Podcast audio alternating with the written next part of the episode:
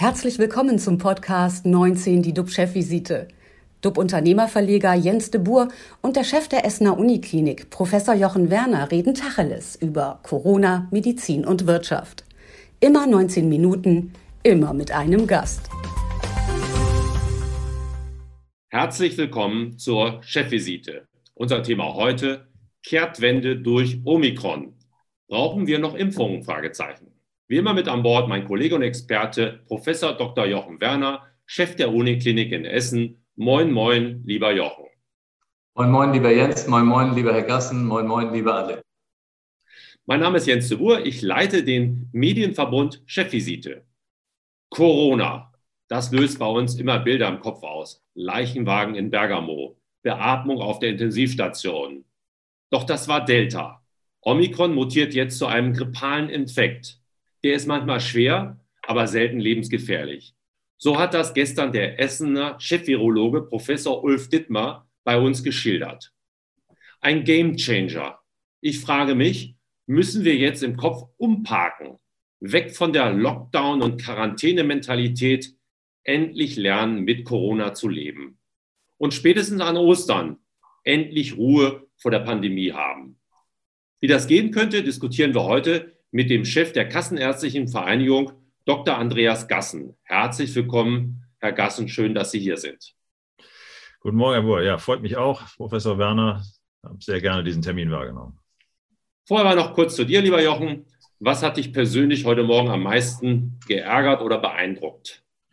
Ja, ich habe gestern Abend so einige Artikel gelesen und wahrgenommen, dass es wieder mal um die Luca-App geht. Und ich kann mich noch gut erinnern, wie wir doch im Grunde alle froh waren, dass es diese Luca-App gibt. Man konnte einfacher ins Restaurant einchecken oder beim Friseur und dann auch entsprechend auschecken, wenn man es dann nicht vergaß. Und ähm, das war auch alles wohl äh, angenommen. Und dann kamen natürlich äh, verschiedene andere Regelungen und wie in Deutschland nicht anders zu erwarten. Es wuchs dann die Kritik, dass eben unfassbare Mengen von Daten gesammelt würden. Und so ging es eben wieder los. Auf der anderen Seite, äh, unser Gesundheitsminister in NRW, Karl-Josef Laumann, forderte vor wenigen Tagen, dass man die Corona-Warn-App noch besser anpassen sollte, dass man die weiterentwickeln müsste. Und beide Beispiele zeigen eigentlich sehr schön, wie wir immer wieder Probleme haben, auch gerade was den Datenschutz betrifft, dann die Bedürfnisse so umzusetzen, wie die Menschen das eigentlich haben möchten. Und das ist schade natürlich. Und äh, ich will dann noch erzählen, ich war am vergangenen Wochenende in einem Café und da kriegte ich wieder einen Zettel hingelegt, den ich ausfüllen sollte.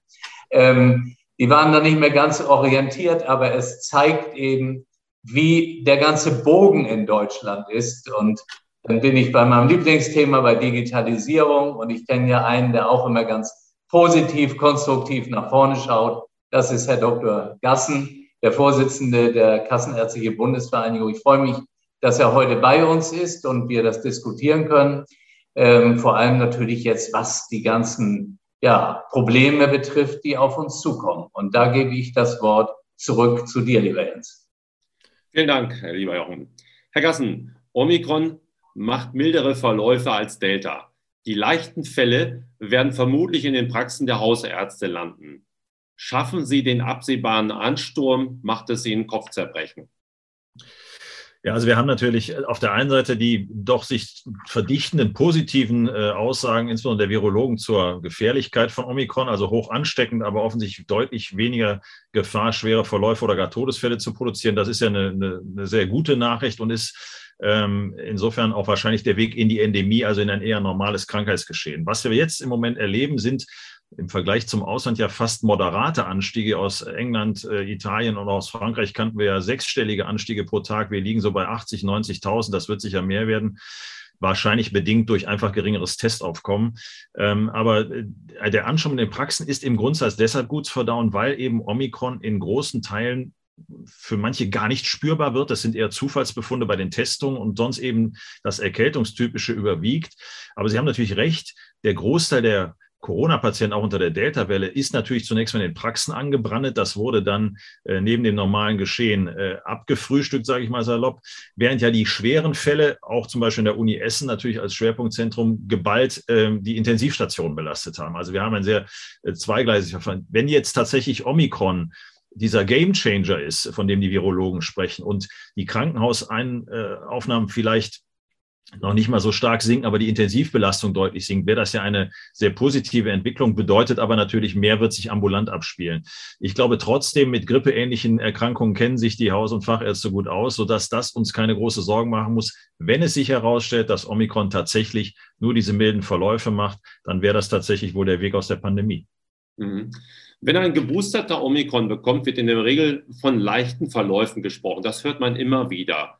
Das müsste doch auch ähm, in der Regel bei ungeimpften so sein, weil ansonsten müssten doch die Arztpraxen und Kliniken überlaufen. Haben Sie da einen Überblick, was Omikron mit ungeimpften macht? Ganz schwierig. Also wir haben, ich glaube, bei Omikron, und das zeigen die Zahlen auch, eine sehr hohe Dunkelziffer, sowohl bei denen, die sich als geimpfte, geboosterte infizieren, als auch bei den ungeimpften, die sich infizieren. Wenn es junge, gesunde Menschen sind, dann werden die wahrscheinlich äh, nicht viel davon merken, denn offen gestanden haben die auch von Delta oft nicht viel gemerkt. Ähm, wichtiger, glaube ich, wird es für die höheren Altersgruppen, sagen wir mal ab 60, ähm, die dann erkranken und für die Omikron möglicherweise auch doch noch einen schweren Verlauf in sich bergen kann, wenn sie nicht geimpft sind. Äh, aber ich gebe Ihnen recht, wir haben hier eine zunehmende Unschärfe im Erkennen insbesondere der äh, asymptomatischen Verläufe oder der, die äh, wirklich nur typische Erkältungssymptome haben und nicht direkt in ein Testzentrum laufen. Müssen Omikron-Erkrankte denn überhaupt zum Arzt, wenn sie nur ein Kratzen im Hals haben? Reichen nicht ein, zwei Aspirin und ab ins Bett? Im Grundsatz ja. Und ehrlicherweise haben wir zu Beginn der Pandemie, weil wir auch gar nicht so recht wussten, wie wir damit umgehen sollten und natürlich auch Kontakte reduzieren wollten, ja viele Leistungen etabliert in der ambulanten Versorgung, die eben auf telefonischen Kontakt mit den Praxen beruhten und wo dann tatsächlich oft die Auskunft war, bleiben Sie einfach mal zu Hause, solange es Ihnen soweit gut geht. Und erst wenn die Symptome zunehmen, muss man äh, weitere Maßnahmen ergreifen. Und das gilt natürlich für Omikron in einem noch größeren Umfang. Mhm. Sorgen bereitet zurzeit vor allem ein hoher Krankenstand, der auch den Betrieb von Praxen und Krankenhäusern gefährdet. In den USA sollen jetzt selbst infizierte Pfleger arbeiten gehen, damit der Laden läuft. Brauchen wir das auch in Deutschland?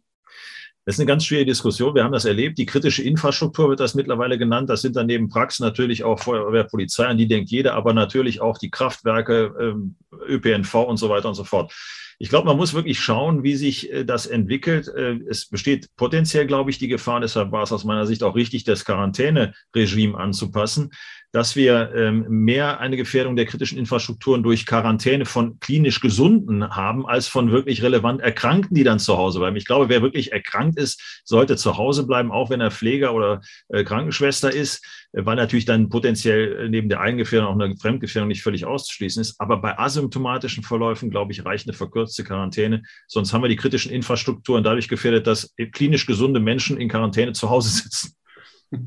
Herr Gassen, ich habe eine Frage zwischendurch. Gestern Abend bei Markus Lanz, da hatte der NRW-Gesundheitsminister Laumann auch über Impfpflicht gesprochen. Und da hat er gesagt, er ist dafür, aber er sieht jetzt nicht nur Bußgelder. Seine Forderung wäre, dass man zuallererst ein Aufklärungsgespräch von den Ärzten, den Hausärzten mit denen, die sich nicht impfen lassen, quasi anordnet. Und äh, ich finde, wir haben während der Pandemie erlebt, was die Hausärztinnen und Ärzte alles machen. Unfassbar viel. Und es kam immer mehr dazu. Ähm, sehen Sie das als umsetzbar, dass dort auch noch in diesem Betrieb solche Aufklärungsgespräche gezielt gemacht werden können? Nein, also die Idee grundsätzlich Aufklärung vor Bußgeld, die ist sicherlich sinnvoll. Nur das würde ich dann tatsächlich beim öffentlichen Gesundheitsdienst verordnet sehen, weil ich glaube, Sie haben es angesprochen, allein die, die mengenmäßige Belastung in Praxis wäre kaum zu stemmen. Und wir dürfen eins nicht vergessen, äh, wer wird denn in dieser Situation tatsächlich bei der Impfpflicht sanktioniert, wenn das sind Menschen im Wesentlichen, die sich nicht impfen lassen wollen, also Impfverweigerer. Ich glaube, viele andere würde man auch ohne eine Impfpflicht erreichen können. Ähm, und dann bekommen Sie diese Menschen sozusagen zwangsweise in die Praxis bestellt und sollen mit denen Aufklärungsgespräche führen. Ich glaube, das ist nicht unser Verständnis von ärztlicher Tätigkeit. Ähm, ich halte das für sehr schwierig und das zeigt aber, dass die Impfpflicht, ähm, so begeistert wir wahrscheinlich alle zusammen von einer sehr hohen Impfquote sind und wären, weil das eigentlich sich offenkundig so als notwendig darstellt. So sehe ich Probleme bei der Impfpflicht, die letztlich umzusetzen und eben, da geht es schon schon los, wie soll das mit den Sanktionen laufen? Und es wäre natürlich aus unserer Sicht nicht akzeptabel, dass das dann auch noch auf die Praxen abgewälzt wird. Mhm.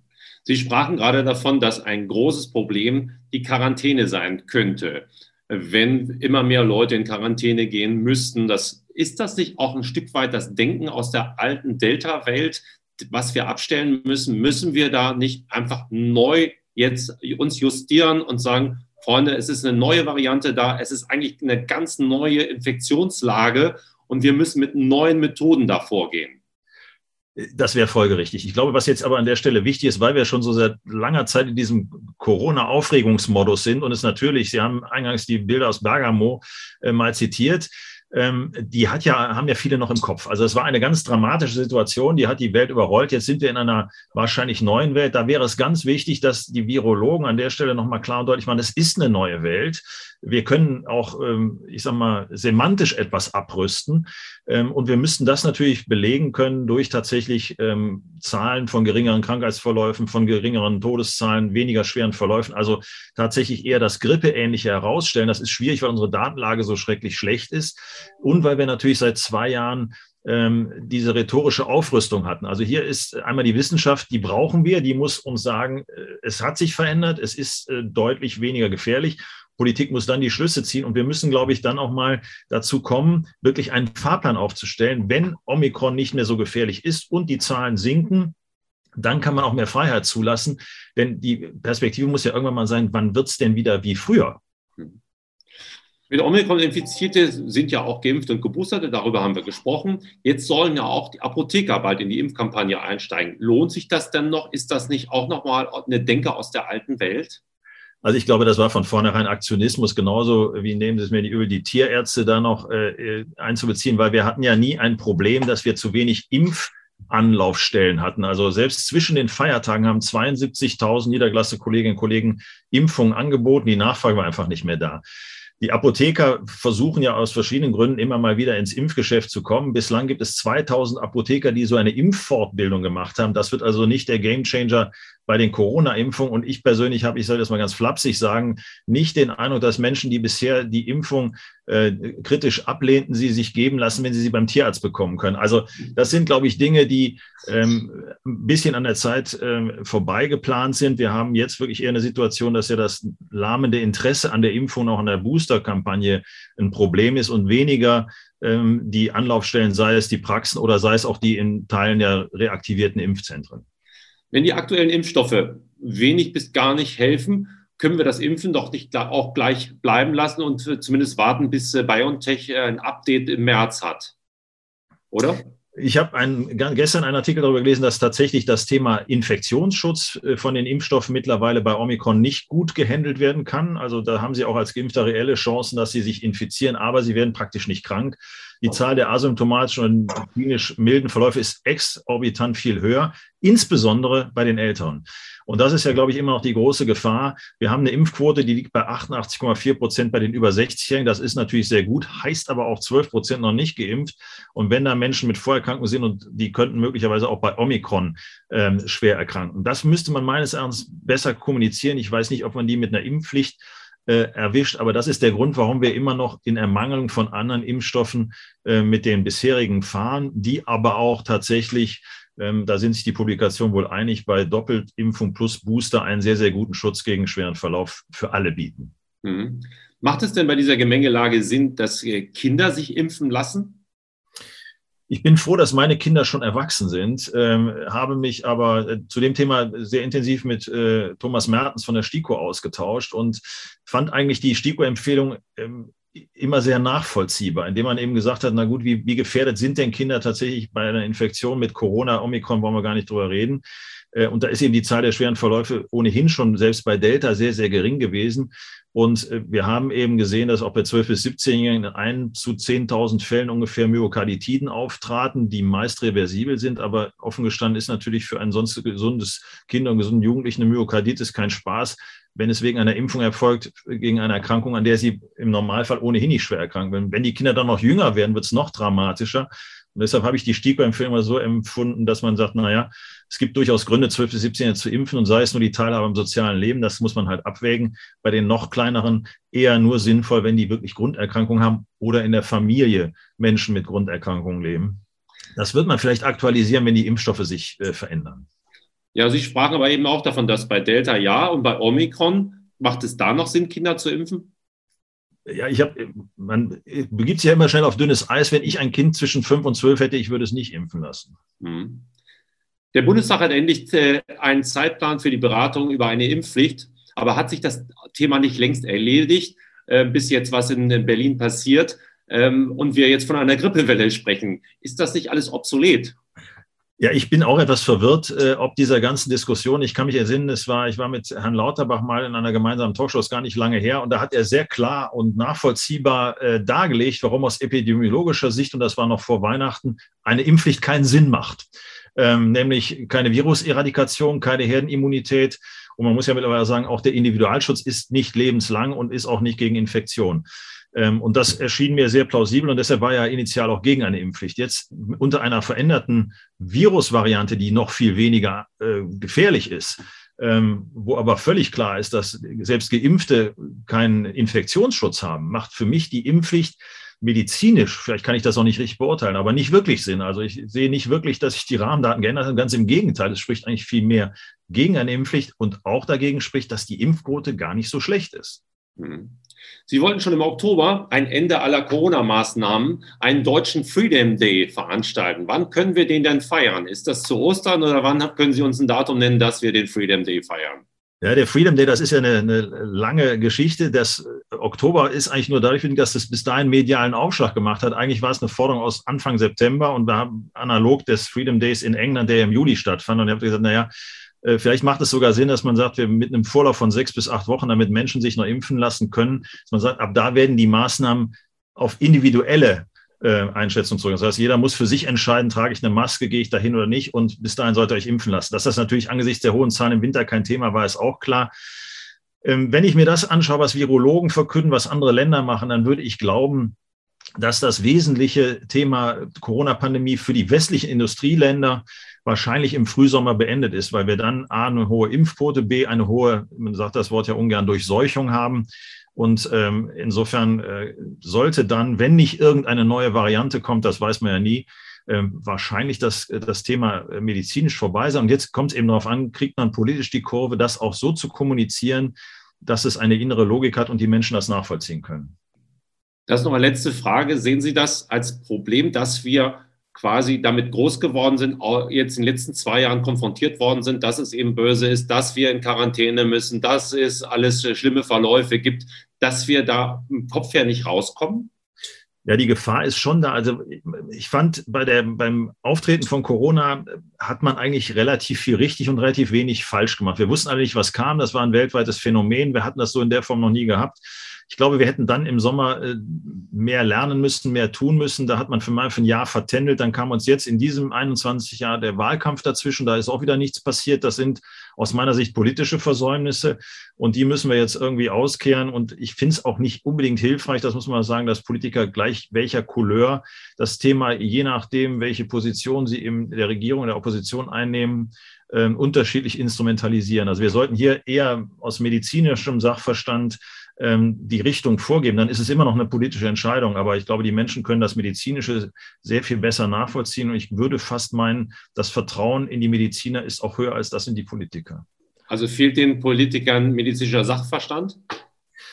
Dem Mehr, dem, der Mehrzahl sicherlich, gut, bei Karl Lauterbach äh, kann man natürlich Sachverstand unterstellen und das äh, demonstriert er ja an vielen Stellen. Ich bin nicht, ganz, bin nicht ganz sicher, warum er im Moment, vielleicht ist das auch der, der Mitarbeiter in einer Bundesregierung geschuldet, die die Impfpflicht im Grundsatz haben will, dass er da jetzt ein, äh, Befürworter ist. Das werde ich aber mit ihm sicherlich auch nochmal besprechen. Ansonsten ist es aber so, dass natürlich der Großteil der Politiker logischerweise keinen medizinischen Sachverstand hat.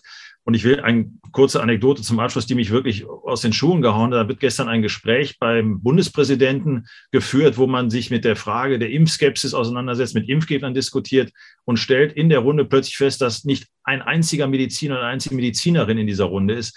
Das finde ich ehrlicherweise bemerkenswert und zeigt aber auch die Ignoranz. Wir haben es mit medizinischen Problem zu tun. Es ist eigentlich selbstverständlich, dass man zumindest jemand vom Fach in so eine Runde dazulädt, wer auch immer das ist. Absolut. Vielen Dank äh, für die klaren Worte, Herr Gassen. Und danke auch dir, ja. lieber Jochen. Ähm, die Chefvisite ist für heute vorbei, liebe Zuschauer. Schreiben Sie uns, äh, was Ihnen sozusagen auf der Seele brennt, äh, an debur.jdb.de, D-E-B-U-H-R at jensdoraberta.de. Ab morgen sind wir wieder für Sie da und halten Sie auf dem Laufenden beim Game Changer. Bleiben Sie gesund und klicken Sie wieder rein. Wir freuen uns auf Sie. Tschüss aus Hamburg. Und aus Essen. Und aus Berlin. Das war 19 die DUB-Chefvisite als Podcast. Die Videos dazu gibt es auf watz.de und auf dub-magazin.de.